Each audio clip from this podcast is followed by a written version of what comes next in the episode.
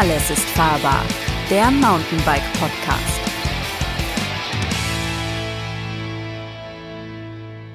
Ja, hallo liebe Mountainbike-Fans. Willkommen zu einer neuen Folge von Alles ist fahrbar, der Podcast von Mountainbike. Mein Name ist André Schmidt, ich bin Redaktionsleiter von Mountainbike und normalerweise ist ja hier mein Kollege, der Christian Zimmek, der den Podcast macht. Heute ist eine kleine Ausnahme und die hat quasi nachbarschaftliche Gründe, weil mich hat jemand, oder ich bin gerade in Osttirol und mich hat jemand aus Südtirol besucht oder besucht mich gerade und ja, der stellt sich jetzt mal kurz vor. Ja, hallo, ich bin der Stauder Roland, komme aus Sechsten, aus der ähm, Nachbarprovinz hier. Zwar ist das schon Italien, Südtirol. Und ich kenne jetzt den André schon doch eine lange Zeit, haben uns aber jetzt lange nicht mehr gesehen. Und mich freut es, dass ich jetzt da sein kann. Erzähl doch mal, Roland, wer bist denn du überhaupt oder was hast du denn mit dem, mit dem Thema Mountainbike zu tun und oder wie bist du überhaupt zum Mountainbike gekommen? Oh, das ist äh, eigentlich mein ganzes Leben, ist mit äh, Mountainbike äh, in Verbindung zu setzen. Äh, mit 16 Jahren, da reden wir jetzt vom Jahr 88, äh, hatte ich mein erstes Mountainbike. Da war ich in Sechsten mit einem Freund der Einzigste. Also das kam erst ganz neu von, von Übersee her. Und ich war sofort Feuer und Flamme.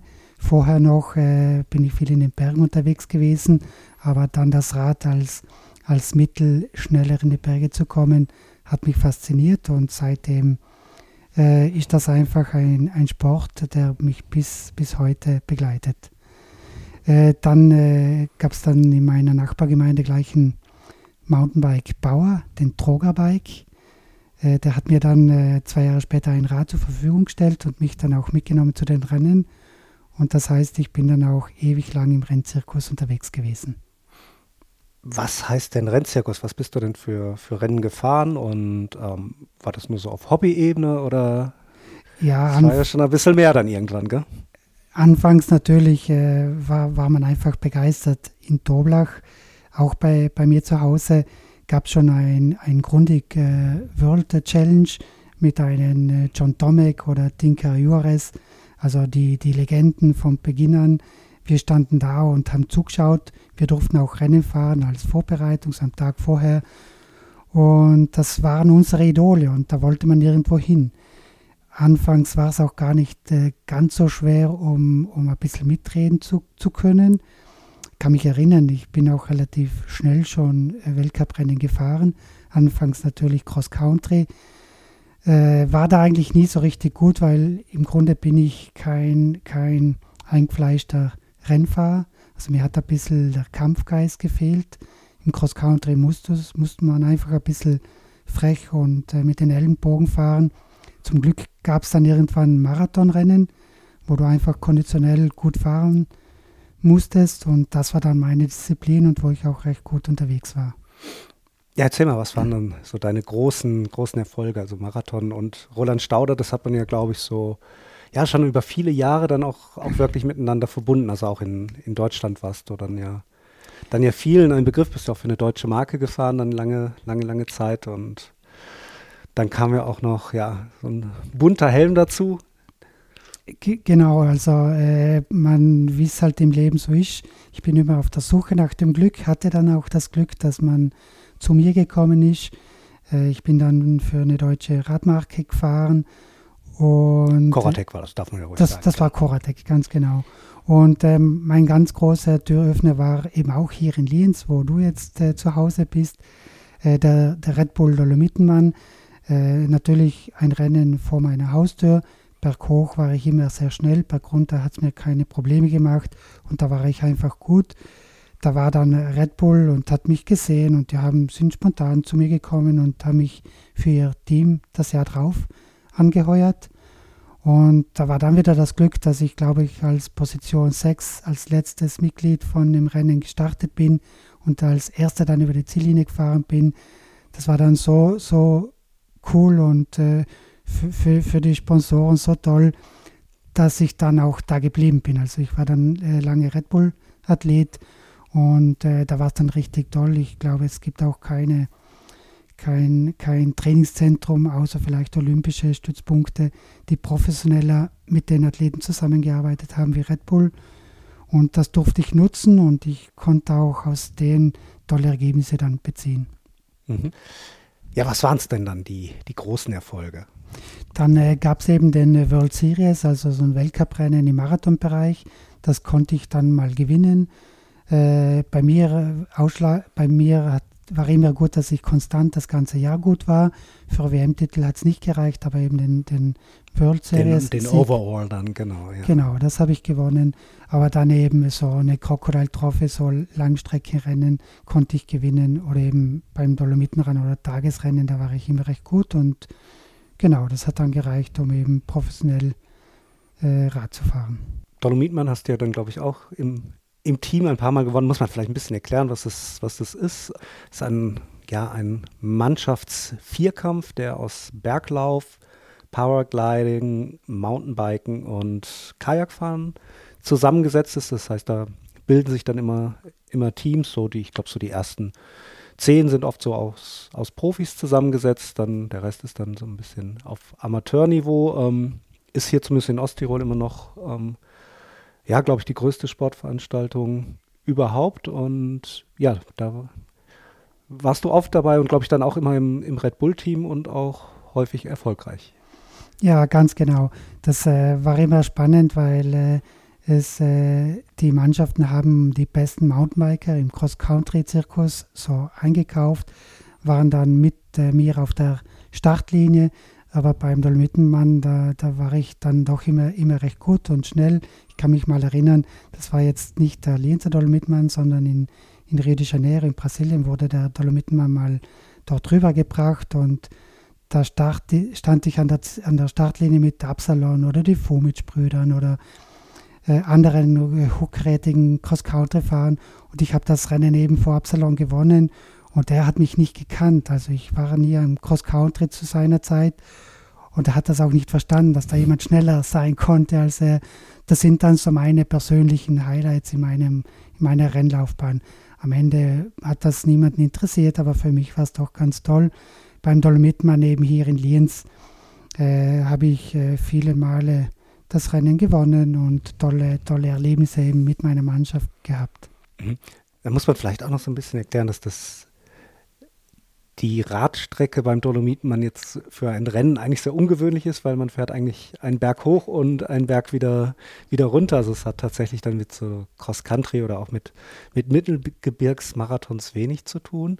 Ähm, passt aber natürlich hier in die, in die Bergwelt irgendwie rein und ähm, ja, da kriegen wir vielleicht auch so ein bisschen die Verbindung zu dem, was dann danach kam, was ja auch viel mit, mit Dolomiten zu tun hat, nicht mit den Lienzer Dolomiten, aber mit den Sechsner Dolomiten? Ja, dann irgendwo äh, wird man älter und äh, man fragt sich, was man nach der Laufbahn machen möchte. Ich äh, habe das Glück, in einer tollen Landschaft aufgewachsen zu sein, die Berge vor der Haustür und äh, habe auch viele Leute und tolle Leute kennengelernt und mir war es einfach ein Anliegen, ein bisschen was weiterzugeben und Tipps weiterzugeben und eben mit Freunden äh, auf eine Strecke zu gehen und äh, äh, ich habe dann gedacht, okay, das könnte man dann touristisch nutzen, um eine Großzahl von Mountainbike-Begeisterten äh, motivieren, in meine Heimat zu kommen. Und ich denke eben, der Mountainbike-Sport ist so wunderschön, dass, äh, dass es mir so ein Anliegen ist, Leute zu motivieren für diesen tollen Sport. Und äh, dann habe ich eben Stormen äh, gegründet. Das ist jetzt auch schon 13, 14 Jahre zurück. Aber das war dann recht erfolgreich und ist recht erfolgreich. Und mich freut es immer wieder dann, wenn die Leute kommen und sie gehen auf die Strecke und danach kommen sie dann zurück, um eben ihren Pokal abzuholen. Und äh, für manche ist es dann so ein Erlebnis, was sie fürs Leben dann behalten. Mhm. Erklär doch mal denen, die das jetzt vielleicht, also ich glaube, gerade bei unseren, bei unseren Stammlesern ist, ist das Thema Stowman und vor allem dann der Stallman Dolomiti, mit dem alles angefangen hat, ähm, ein ganz fester Begriff, aber vielleicht so bei unseren Hörerinnen und Hörern kennen das nicht alle.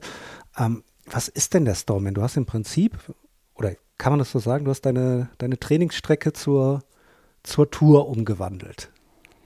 Ja, eigentlich schon. Es ist halt eine sehr lange Strecke. 120 äh, Kilometer bei 4000 Höhenmeter, sehr lange Steilanstiege. Also beim Stormen äh, sind so drei Sachen vordergründig. ein tiefes Naturerlebnis. Das natürlich hat man mit den tollen Bergen. Dann eine Grenzerfahrung. Es ist nicht einfach, einen Stomen zu fahren. Man muss schon sportlich sehr ambitioniert sein. Und äh, das macht es eben dann am Ende auch aus. Also man leidet beim Stomenfahren, aber wenn man es dann geschafft hat, dann prägt sich das ein und man vergisst es nicht. Und das ist dann ein bisschen der Erfolg von der ganzen Stomen, äh, vom ganzen Stomen-Konzept. Ich habe auf einer Strecke dann Checkpoints eingerichtet, dass wir das ein bisschen kontrollieren können und habe dann ein Limit gesetzt, gesetzt, dass man die Strecke an einen Tag, zwei Tage oder eben maximal drei Tage fahren kann. Mhm. Das heißt, um das auch nochmal so ein bisschen, bisschen auszuführen, man meldet sich bei dir an und kriegt, glaube ich, ein, ein Starterpaket und kann aber dann, ist dann auf der Strecke im Prinzip, ist man alleine oder halt in der Gruppe, wie man, wie man das fahren möchte. Und dann kommen immer wieder diese Stempelstellen. Ganz genau, ganz genau. Äh, das ist eben äh, schön auch, man kann alleine fahren und man hat nicht äh, äh wie bei Rennen den, den ganzen Stress vorher, sondern man kann sich das äh, einteilen, wie man möchte, mit den Freunden, mit der Familie oder eben alleine. Und äh, schön ist auch, wenn man dann einen Berg geschafft hat und da ist ein Checkpoint, so eine Stempelstelle und äh, man hat dann einen Stempel geholt und wird so belohnt und hat ein Ziel, dass man eben äh, in, beim Dolomiti sind es fünf Stempelstellen, äh, bis man alle abgehakt hat.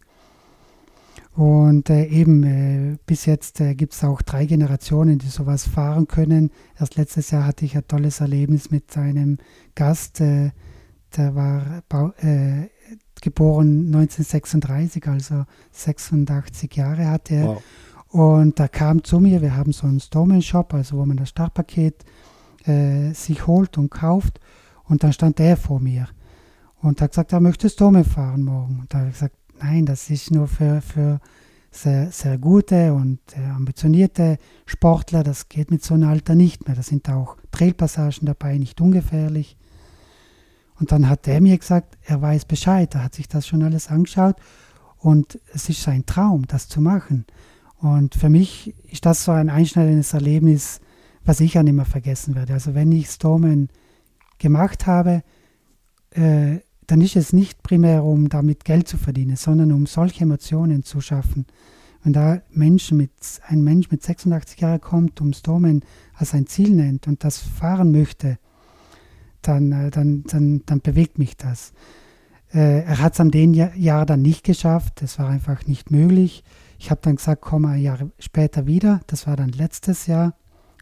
Und äh, ich fahre dann mit dir mit. Und letztes Jahr haben wir es dann in drei Tagen geschafft. Schon natürlich eher mit E-Bike, aber trotzdem, er ist dann jetzt ein Stormen-Finisher.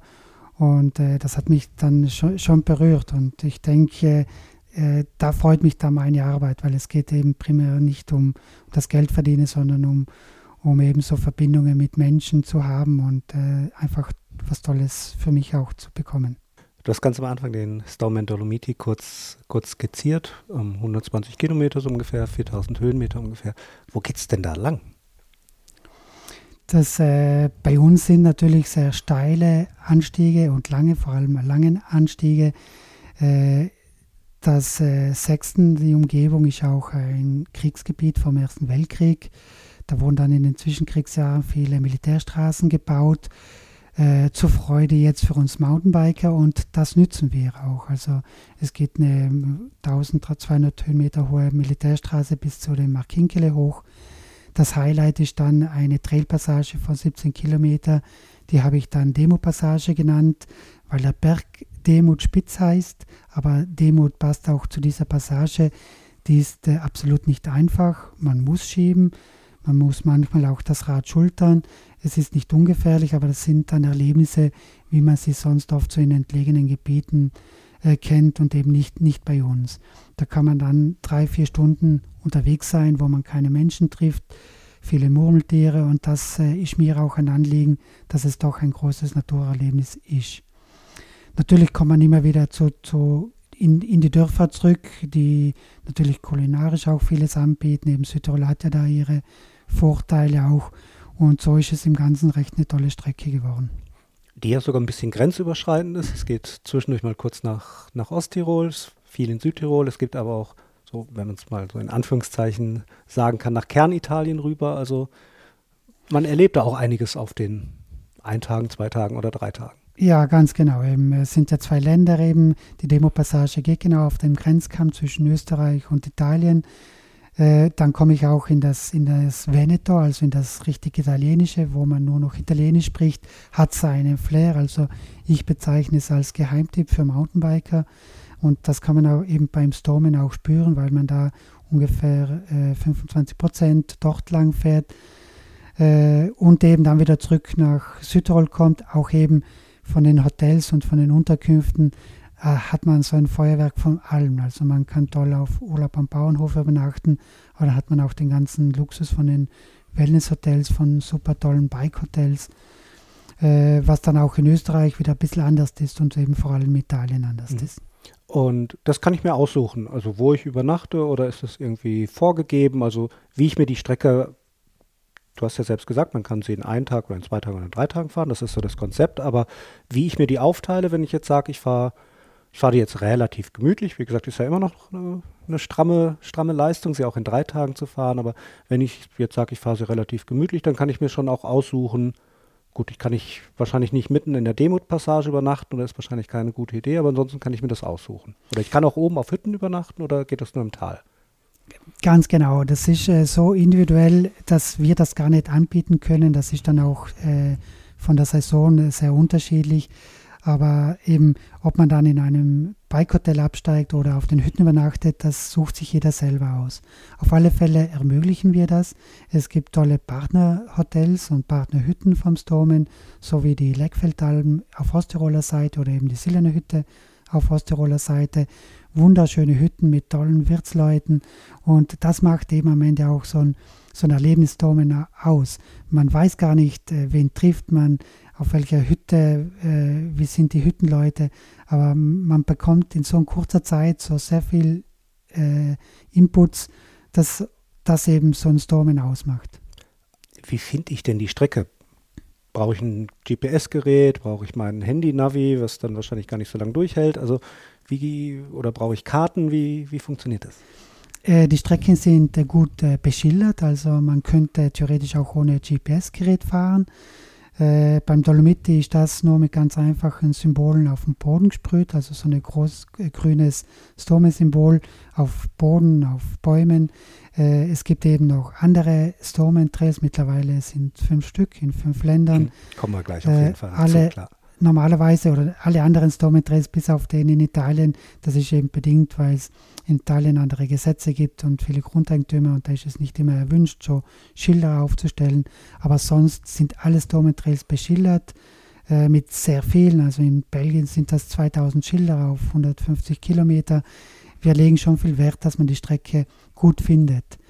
Äh, man ist natürlich nicht gefeit von, dass irgendwo die Natur äh, ein Schild äh, äh, der Wind vielleicht runterbläst oder, oder eben dann gibt es bei uns strenge Winter, dann wird es ein bisschen schwieriger. Wir haben auch Gebirgstracks dazu, zu vielen Varianten.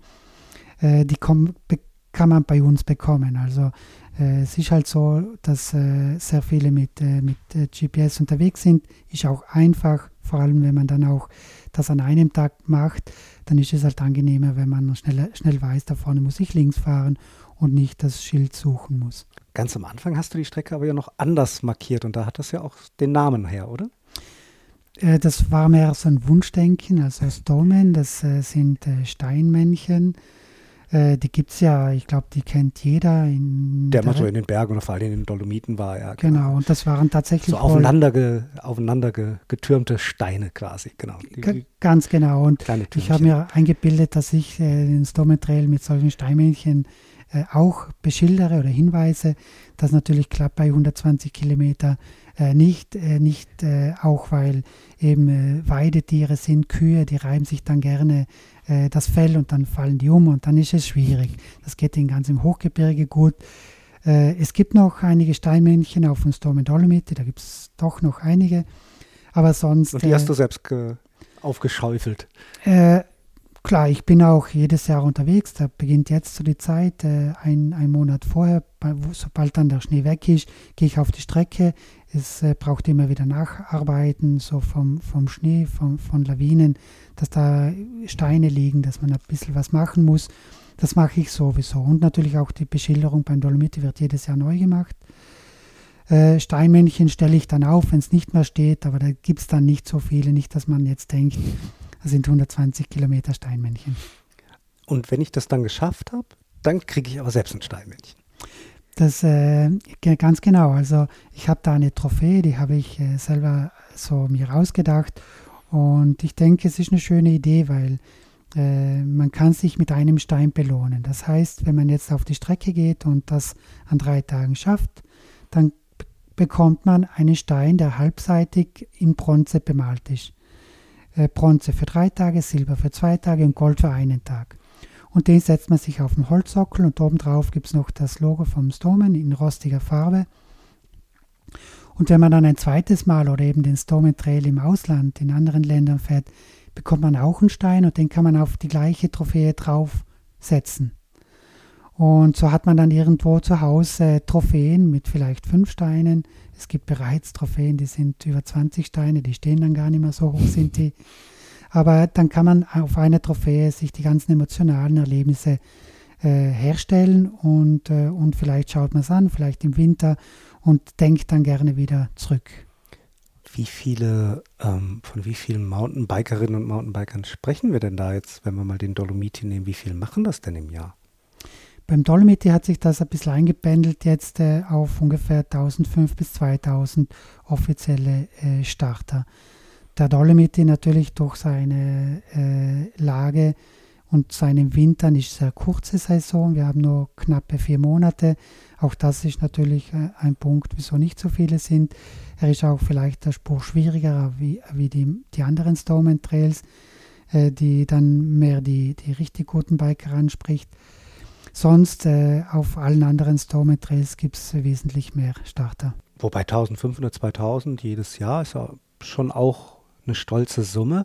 Ähm, bist du denn dann bei, bei der Gemeinden, bei den Gemeinden vor Ort oder ähm, bei den Touristikern vor Ort, als du diese Idee hattest, ähm, das ist ja, das gehört ja jetzt so ein bisschen zum, zum touristischen Angebot in, in Sechsten und Umgebung ja auch dazu und ist ja wahrscheinlich da auch inzwischen gern gesehen. Wie war das denn am Anfang? Oder hat man da am Anfang gesagt, oh Gott, der Stauder, das, der spinnt?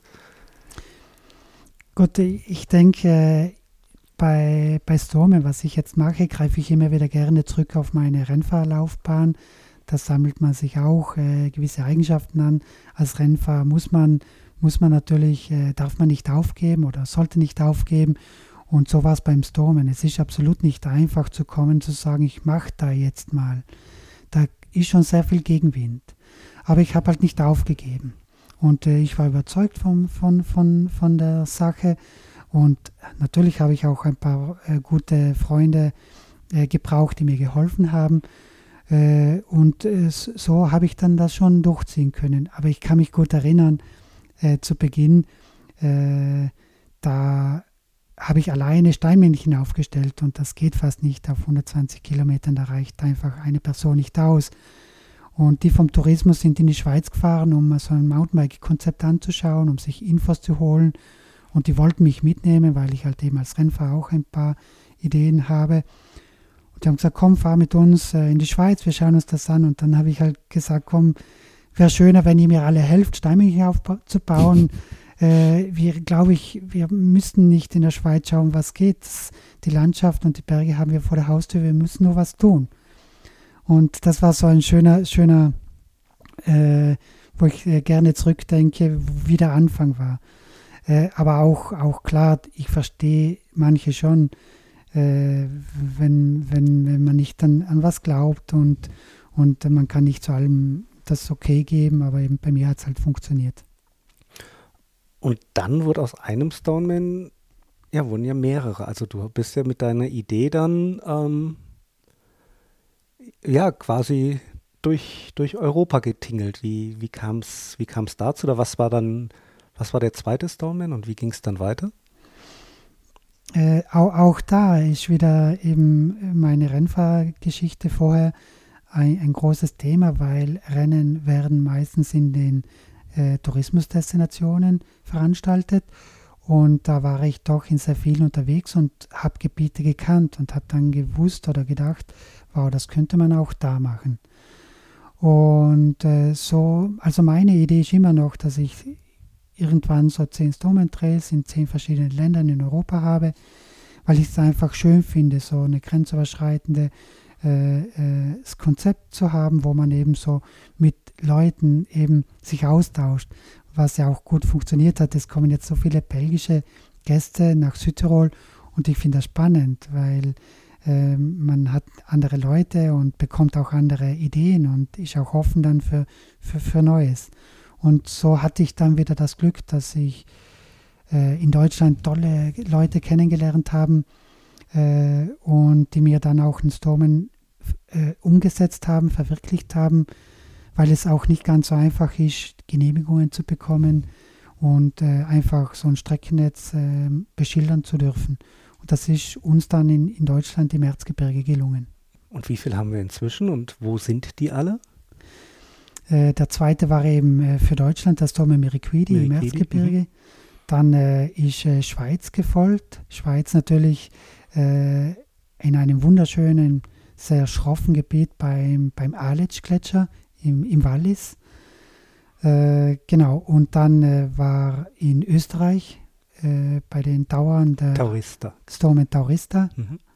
Und äh, jetzt vor, vor ein paar Jahren kam Belgien dazu, das Stormen Ardennes in, in Belgien. Und die sind alle von, den, von der Länge her ähnlich oder? Die sind äh, alle von, der, von den Ansprüchen ähnlich. Also, dass man äh, wichtig ist, dass man, wenn man den Dolomit an einem Tag schafft, auch den Glatschara an einem Tag schaffen sollte. Das ist der in der Schweiz. Genau, genau. weil der hat halt nochmal mehr Höhenmeter, nochmal steilere Höhenmeter. Und es wäre schade, wenn, wenn man das dann nicht schafft als, als Top-Mountainbiker. Äh, sonst gibt es äh, in, in Belgien die, den Storm in Arduena, der hat 170 Kilometer, also deutlich mehr. Deutlich mehr, aber weniger aber, Höhenmeter. Ganz dann. genau, hat halt dann ein paar weniger Höhenmeter. Mhm. Ähm, du bist sie wahrscheinlich alle schon gefahren. Ähm, wie würdest du die, diese charakterisieren? Ich glaube, die Berge geben natürlich viel vor, die Landschaft gibt viel vor. Im Erzgebirge sieht es anders aus als, als im Wallis, aber könntest du jeden Stoneman so mit, mit einem Satz charakterisieren? Ich habe so, so ein paar, paar äh, schon, schon Gedanken im Kopf, zum Beispiel Stome Miriquidi in Deutschland, wo man sehr viel in, in Wäldern unterwegs ist, in tollen Mischwäldern. Und für mich als Bergmensch, ich, ich kann mich erinnern, das erste Mal stand ich so unter einer großen Buche im Herbst bei wunderschönem Wetter, hat mich fasziniert, so in den dichten Wäldern zu stehen und auch das ist ein wunderschönes, tolles äh, Naturerlebnis. Also ein großer Kontrast zu, zu den schroffen Dolomitenbergen hat mir, hat mir das richtig gut gefallen. Ich äh, möchte auch für jeden Stormentrail so ein bisschen an Charakter äh, raussehen. Eben Dolomite, die schroffen Berge, bei Miriquidi sind es eben die tollen Wälder. Dann Schweiz, äh, äh da gab es auch Konkurrenz. Also es ist schön, dass ich mache nur einen Stormentrail pro Nation. Also es wird eben keine zweite Storm Trails Strecken in den Ländern geben. So hat man sich dann ein bisschen gematcht, wer möchte den Stormen für die Schweiz. Und als eben dann das Angebot von Wallis, vom Aletsch Gletscher kam, wusste ich, der Aletsch Gletscher, so, so ein tolles äh, Naturschauspiel, äh, wäre schön, wenn, wenn, wenn das dabei sein könnte. Und man hat einen Checkpoint, wo du runterschaust auf den Gletscher, der immerhin jetzt noch eine Dicke hat von 900 Metern an der dicksten Stelle ist das schon sehr imposant äh, zu, zu sehen. Dann Taurista, sehr viel Almgebiet, also wunderschön, tolle Leute, sehr freundliche Leute dort. Und in Belgien sowieso ganz äh, interessanter Stormen, da, da kommt alles auf einmal, also da kann man feiern. Äh, man möchte mir so aufdrängen, dass äh, natürlich Bierland ist. Äh, man kommt auch nicht durch beim Sommeradvenner ohne Bier zu trinken. Aber es ist schön, es hat auch so ein Hochmoor, ich glaube das höchste Hochmoor von Europa, wo man langfährt, auch von den Natureinflüssen sehr interessant.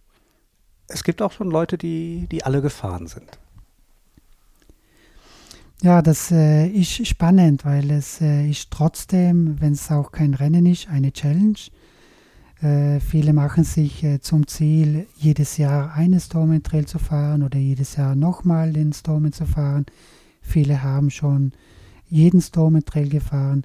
Da steigert sich, dass man jedes Jahr alle Stormen Trails fährt. Okay, äh, das gibt es auch alles. Es, es gibt, äh, es ist verrückt, man glaubt, es gibt gar nichts mehr, aber ich hatte vor zwei Jahren einen, einen Gast, der ist äh, ich muss jetzt dazu sagen, es gibt Storme mittlerweile mit dem Rennrad und es gibt auch Stormen zum Wandern beim Dolomiti. Ja, nur beim Dolomiti, oder? Nein, es gibt jetzt in der Schweiz, ah, okay. äh, im Wallis eine Stormen zum Wandern und mhm. in Deutschland gibt es eine Stormen fürs Rennrad mhm. auch. Und der, der, der Sportler, der hat alle drei Stormenstrecken, äh, Mountainbike, Wandern und Rennrad nonstop gemacht. Ja. Und äh, vielleicht, äh, um gerade mal zu sagen, eines Domentrail in Gold zu fahren. Also ich, ich war Rennfahrer, aber ich könnte es heute nicht mehr schaffen. Also man muss da schon richtig gut trainiert sein, um eine zu schaffen. Und er ist das äh, nonstop gefahren. Und eben, aber wie ich vorhin gesagt habe, ein 86-jähriger Gast, das ist äh, ein Rekord. Also äh, das sind schon spannende Challenges, die da sich die Leute äh, selber machen.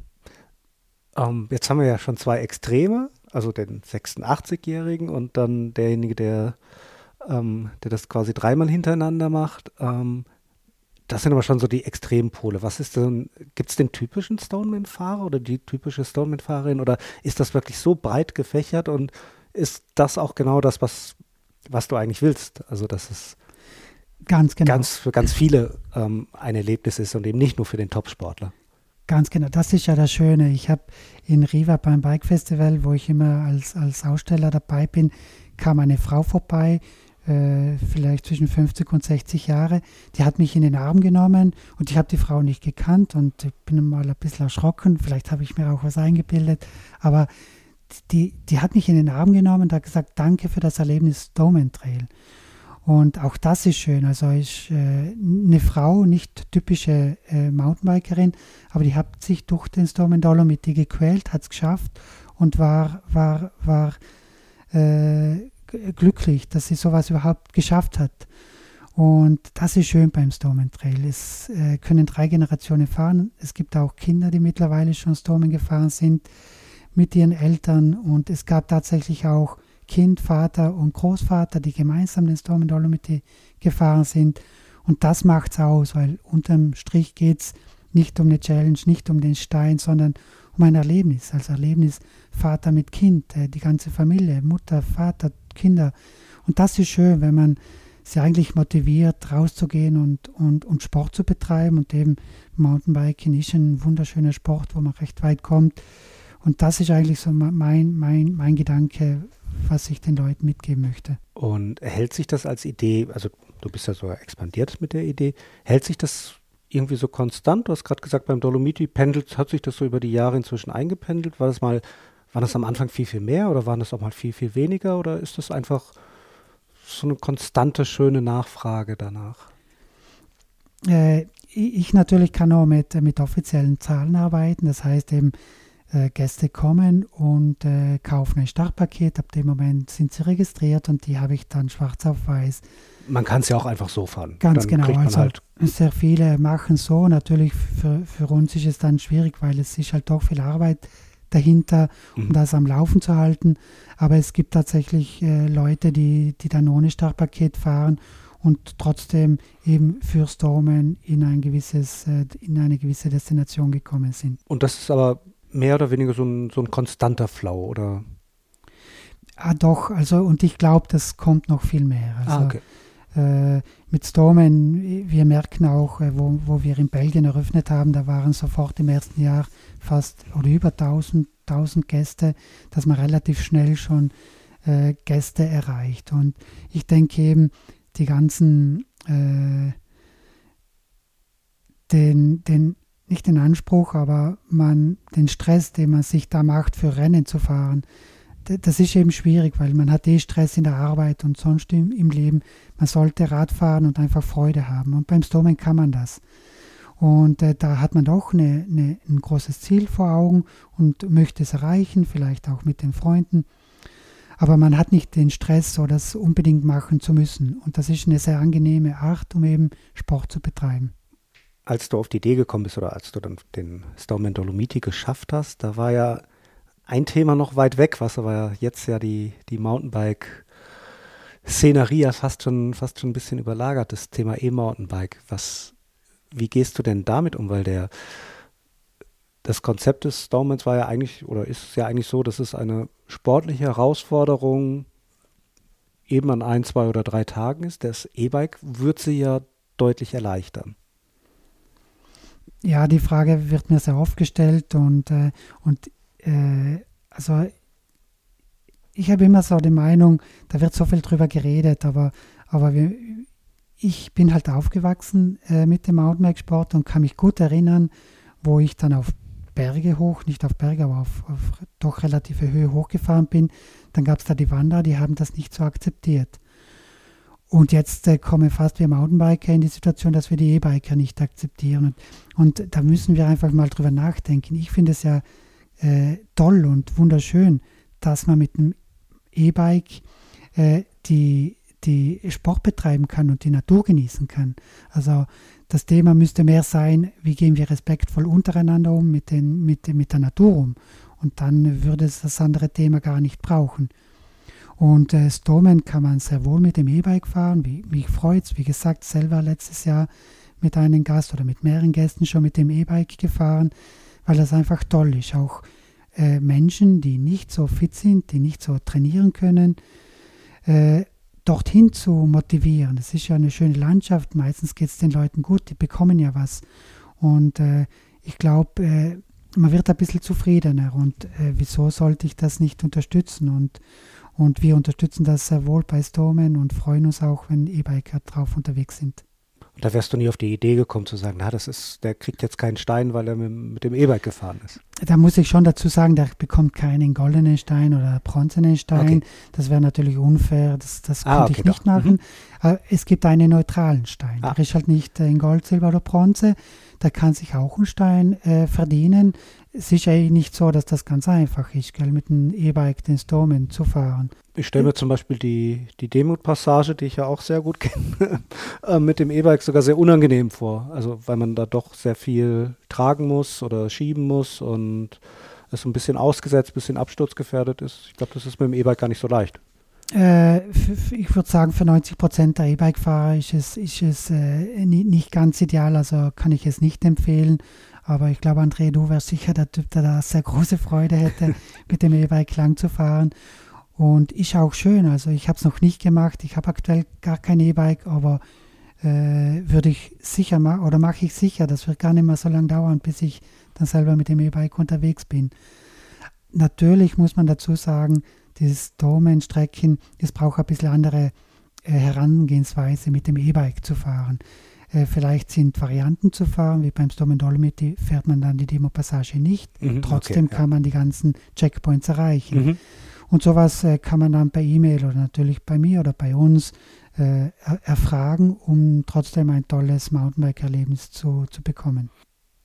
Was kommt denn als nächstes? Gibt es noch einen, einen Stoneman, der, der schon in der Planung ist? Oder schielst du auf irgendwie ganz, ganz bestimmte Länder? Weil du hast jetzt gesagt, ähm, maximal ein Storm pro Land. Jetzt ist mit Italien, Schweiz, ähm, Österreich, Deutschland, Frankreich so der, der Alpenbogen ja zumindest schon mal fast abgedeckt. Slowenien gäbe es noch, aber.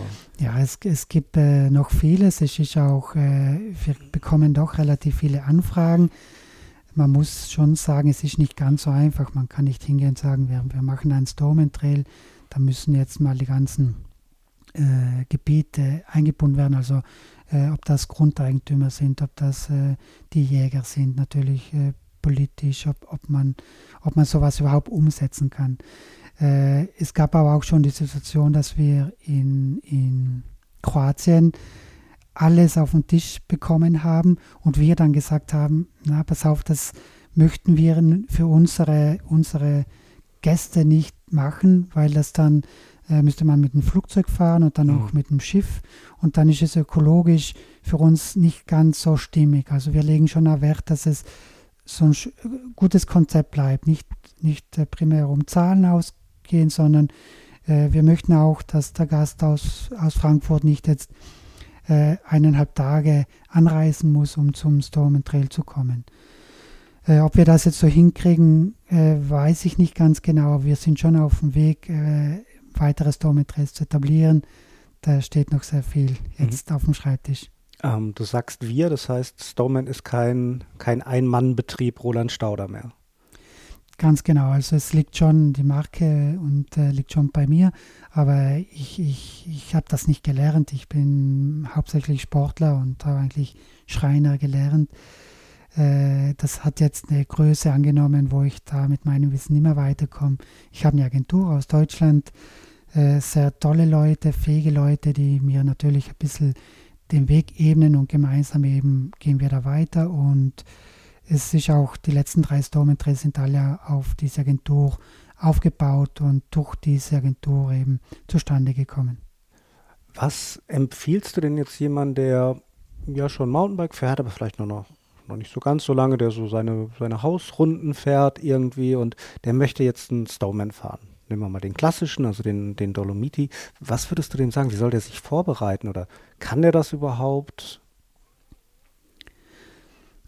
Äh, es gibt äh, für alle Storm Trails äh, Homepage und da hoffen wir, dass wir Infos schon so weit angegeben haben, dass der Mountainbiker schon weiß, eben, wie gesagt, mit dem E-Bike die Demo-Passage dann nicht fahren kann.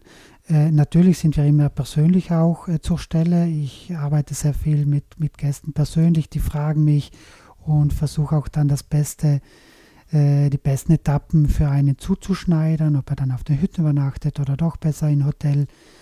Äh, auch eben Dolomit ist wieder anders wie in Belgien. Wir haben im Sommer viele Nachmittagsgewitter, da muss man dann auch auf die Sicherheit schauen. Und äh, da ist es eben wichtig, dass auch die Gäste selber so viel Eigenverantwortung haben. Und das ist bei den Mountainbiker schon. Die sind es gewohnt, die wissen, was sie auch im Rucksack dabei haben. Äh, bei den italienischen Gästen ist es oft so, die haben gar keinen Rucksack, weil das ein bisschen von, von, von, von den Italienern so ist. Die gehen dann auf 120 Kilometer ohne Rucksack und dem muss ich dann schon sagen, pass auf, das ist schon eine Strecke, wo ihr auch eine Windjacke braucht, auch wenn Sommer ist, weil es geht bis auf 2600 Meter hoch und da kann es dann auch durchaus sehr kalt werden. Gibt es auch so, so richtige Wiederholungstäter, die das jetzt vielleicht seit 20 Jahren jedes Jahr einmal machen? Ja, doch. Also meine Frau gehört dazu. Nein, äh, bei meiner Frau ist so, die wünscht sich das äh, immer wieder zum Geburtstag und so, so nicht müssen, aber doch. Es ist ja fast eben, es ist ja nicht angenehm, so ein Storm zu fahren an einem Tag. Wenn, wenn auch ich dann das mit meiner Frau jedes Jahr mache und ich dann im Ziel bin, dann erlebe ich genau gleiche Emotionen wie meine Gäste. Und das tut mir gut zu verstehen auch, was die Gäste da fühlen. Und deswegen eben äh, macht man sowas. Aber es gibt äh, in, speziell beim Dolomiti kommen die Gäste und man hat Freundschaften äh, sind da entstanden. Und das ist genau das Schöne, was, wo ich auch jetzt denke, äh, oder wo man oft fragt, wieso machst du das noch oder möchte ich nicht das abgeben? Äh, ich nicht einen anderen in den Stormy-Shop. Aber mich freut es, wenn ich mit Leuten rede und die kommen dann wieder und das äh, ist wie Freunde treffen. Das heißt, das ist auch so, zumindest jetzt über die Sommermonate, dein, dein täglicher Beruf, dass du in deinem eigenen Shop, also du hattest ja früher, glaube ich, so einen, so einen US-Trailer und jetzt hattest du mir gerade vor dem Gespräch gesagt, hast du eine etwas andere Lösung. Ähm, du bist da auch wirklich jeden Tag, also man kann dich da auch erleben. Ja, na, jeden Tag kriege ich nicht äh, hin. Ich bin eben auf Messen unterwegs. Äh, das, das schaffe ich nicht. Ich bin dreimal in der Woche ja. äh, dort. Sonst habe ich meine Mitarbeiter, aber auch der ist Sportler, Bergsteiger und auch, auch Mountainbiker. Äh, aber eben, es ist äh, das ganze Jahr bin ich mit Stormen beschäftigt. Also jetzt im Winter bin ich viel auf so Erkundungsstrecken anschauen. Äh, genau, und äh, da ist halt dann doch viel Bürokratie auch dahinter, vor allem wenn man jetzt fünf Stormenstrecken hat. Für mich ist das ein Jahresjob. Die, die Länge und die Höhenmeter hatten wir ja schon besprochen. Wir haben auch schon so ein bisschen so das, das Thema Trails angerissen. Ähm, wie ist denn der generell so der fahrtechnische Anspruch? Also jetzt gerade für, für die Hörerinnen und Hörer, die das Thema Stormen vielleicht noch nicht so, so können, äh, so kennen, was, was muss ich da können an Fahrtechnik? Oder ist das sehr unterschiedlich je nach Stormen? Ja, es, es, heißt eigentlich Storm Trails und äh, nicht, dass man jetzt meint, das sind, äh, ist alles Trail. Äh, es ist relativ wenig Trail. Wir, wir pendeln uns da ein bei 10 bis äh, maximal 20 Prozent von den Streckenlängen Trailpassagen. Da muss man dann durchaus auch schieben. In der Schweiz gibt es auch eine lange Schiebepassage, beim Taurista in Österreich auch eine sehr lange Schiebepassage. Was aber, glaube ich, auch gut ist, wenn ich oft dort unterwegs bin und Leute treffe, die, die sind, die, ich sage jetzt, die fluchen mir das Kreuz ab, ich weiß nicht, ob man das versteht, aber die sind nicht ganz äh, begeistert, äh, wenn, wenn die dann auf solchen Wegen das Rad schieben müssen. Aber das macht es am Ende aus. Das ist so gerade das Grenzerfahrung. Danach sind sie schon froh, es geschafft zu haben. Trotzdem dürfen wir das nicht überspannen, um und noch längere Trails und schwierige Trails einzubauen. Äh, es gibt auf keinen der Stormen Trails eine S3-Passage. Das ist dann schon, ich weiß nicht, ob man das weiß, aber sehr schwere äh, Sprünge oder sowas gibt es gar nicht. Äh, es ist schon sehr überschaubar und es sind für sportlich ambitionierte Mountainbiker gut schaffbar. Okay, das heißt aber der so dieser Thrill oder so, so dieses Bikepark-Feeling, das steht gar nicht im Vordergrund, sondern es ist schon der, ja, zum einen die sportliche Herausforderung, aber vor allem natürlich so der, dieser Landschaftsgenuss. Würde ich schon sagen. Natürlich, genau, also es gibt äh, beim Stormen in Deutschland tolle äh, Trailparks, die da eingebunden sind, äh, wo viele dann ihren Spaß haben, aber das ist nicht unser Hauptziel. Also es ist hauptsächlich auf Naturtrails, es geht um die Natur, es geht die Natur zu erleben. Ich äh, mache auch als Guide solche Strecken mit Gästen äh, und da ist es mir das, das größte Anliegen, dass die Leute da mal stehen bleiben, sitzen, in die Landschaft schauen, weil es kommt mir fast so vor, dass das verlernt wird. Natürlich, die, die Räder werden immer schöner, immer toller. Da wird so viel über die Technik geredet und gar nicht über die Landschaft. Und um das geht es aber gar nicht. Es geht da nicht um die Technik, es geht um, um die Freizeit, die die Gäste da erleben. Und da mal so ein Murmeltier zuzuschauen, wie da die, die da spielen. Man muss aber sich dann auch rantasten, so langsam. Wenn du da im, im, Stress, oder nicht im Stress, aber mit Geschwindigkeit hinfährst, sind die weg und es ist nie mehr. Und das ist das Spannende an den äh, Storme-Strecken. Und äh, das versuche ich schon eben äh, den Leuten äh, äh, zu sagen, kommt, äh, fahrt mal langsamer, schöner drei Tage wie zwei Tage, ihr könnt das mehr genießen und erlebt einfach die schöne Landschaft, die wir euch da versuchen zu, zu bieten.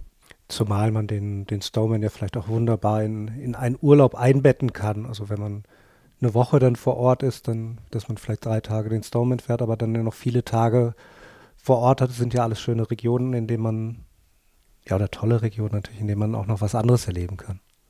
Ja, ganz genau, absolut. Jetzt auch unterschiedlich dann von Land zu Land. Deutschland äh, weiß ich, die bauen sehr viele äh, Trails jetzt und äh, so Bikeparks im Nachbargebiet. Und ist auch schön. Also ich könnte mir dann vorstellen, dass der italienische Gast eben bis ins Erzgebirge nicht für zwei oder drei Tage fährt, aber wenn er da noch ein tolles Seilbahn hat mit x, x äh, Drehs und Flow-Drehs, dann sagt, okay, dann fahre ich fünf Tage hin und gehe noch zwei oder drei Tage äh, Trail oder, oder eben noch in andere Attraktionen. Das, das ist dann so mehr ein, ein, Thema für die Touristiker, die dann sagen, okay, wollen wir das Dom passt er, er bringt uns Leute, was können wir dann mit den Leuten sonst noch eben ihnen bieten? Äh, sp spannend. Ähm, du sagtest zwischendurch mal ganz kurz, es gibt da auch Konkurrenzunternehmen. Also konntest du dir das irgendwie patentieren lassen, die Idee? Oder ähm, ist das im Prinzip, kann, könnte jeder jetzt irgendwo so, so eine Mehrtagestour anbieten? Ja, ja, ich, ich habe das nicht erfunden. Ich, de, den Wanderpass äh, zum Wandern, gibt es äh, schon ewig. Deswegen, ich habe da gar nichts erfunden und das ist auch nicht patentiert und mich freut es, wenn andere nachziehen. Es geht ja schlussendlich immer wieder um, um, um was Gutes zu tun. Und ich meine, wenn, wenn jemand Ambitionen hat, um Menschen zu motivieren, zu uns zu kommen, weil es da schön ist, was sportlich zu machen, dann, dann äh, kann ich da nie dagegen sein. Deswegen von dem her, äh, Konkurrenz wird dann eh noch passen, dass wir schauen, die Strecke gut äh, beieinander zu behalten und uns bemühen, das äh, vielleicht äh, so, so gut wie möglich zu, zu weiterzumachen eben. Äh, sonst eben Stormen als Begriff habe ich schon eben schützen lassen, das natürlich, oder das Logo, das schon. Jetzt haben wir noch eine Sache ganz vergessen. Was kostet mich das denn? Äh, es gibt ein Basispaket, äh, das kostet äh, zwischen 20 und 25 Euro, oder ich glaube in der Schweiz kann es bis zu 30 Euro sein. Da bekommt man dann so ein Startpaket, so vielleicht viele kennen die Rennpakete, da sind dann auch Giveaways drin. Das ist natürlich dann auch eine Landkarte mit drin und der Stempelpass ist mit drin. Man bekommt dann auch eine Registrierung auf einer Finisherliste, ganz wichtig. Man wird dann auch gefinisht und da gibt es ja 55.000 äh, Finisher auf allen fünf äh, Ländern, die sich da einreihen. Da sieht man dann auch, wie oft die Gäste das gemacht haben. Und eben Radflasche, so Giveaways, das ändert sich dann oft jährlich. Das ist das Basic-Grundpaket. Äh, dann eben die Trophäe natürlich äh, wird äh, handgemacht, das ist doch ein bisschen Aufwand, die kostet dann separat. Die komplette Trophäe beim Dolomit, die kostet 40 Euro zusätzlich. Und wenn ich dann aber nur, in Anführungszeichen, nur einen weiteren Stein habe, der, dann zahle ich ein bisschen weniger. Genau, der Stein kostet 20 Euro. Okay. Ja, ich glaube, wir haben viel Neues und Altes oder viel Bekanntes natürlich von, von Roland Stauder gehört, aber auch, auch für mich wieder viele neue Eindrücke in in die Welt der, der Stallmans bekommen. Hast du noch was, was, was dir auf den Herzen liegt zum, zum Thema Stallman oder was die Welt noch da, dazu wissen müsste? Na, jetzt äh, zum Stallman äh, weiß ich nicht, aber ich, äh, die Saison beginnt. Also bei mir ist noch Winter zu Hause, aber ich glaube, in Deutschland kann man schon biken. Also ich wünsche euch eine schöne Saison und unfallfreie Saison und genießt einfach die Zeit, egal ob das auf dem Storm Trail ist, ob das in den Rennen ist, ob das mit Freunden ist. Deswegen und äh, vielleicht motiviert auch ihr auch eure Kumpels und oder wie ich vorhin schon mal gesagt habe, motiviert dann eure Kids, um sowas zu machen. Äh, sie werden es euch danken. Also äh, ich sehe das, ich habe selber zwei Kinder. Es ist immer schwierig, Kinder zu motivieren für was Anstrengendes, auch Erwachsene für ein Stormen äh, zu motivieren, weil es anstrengend ist. Aber nur durch die Anstrengung äh, bekommt man so kleine Glücksgefühle und das macht halt das Leben aus. Und wenn wir da dran ein bisschen halten, dann glaube ich, ist das schön und gut. Ja, ich glaube, den Worten kann ich überhaupt nichts mehr dazufügen. Ein perfektes Schlusswort, würde ich sagen. Vielen Dank, Roland, Vielen Dank, Roland Stauder. Vielen Dank fürs Zuhören natürlich und immer dran denken, alles ist fahrbar, so heißt unser Podcast. Das Interview oder der Podcast gibt es auch noch zum Nachlesen im Mountainbike Magazin. Ist noch nicht so ganz klar, in welcher Ausgabe es kommt, deswegen einfach mal zum Kiosk gehen und, und reingucken. Wir sind das Orange Magazin, steht ganz groß Mountainbike drauf und ja, nochmal vielen Dank fürs Zuhören.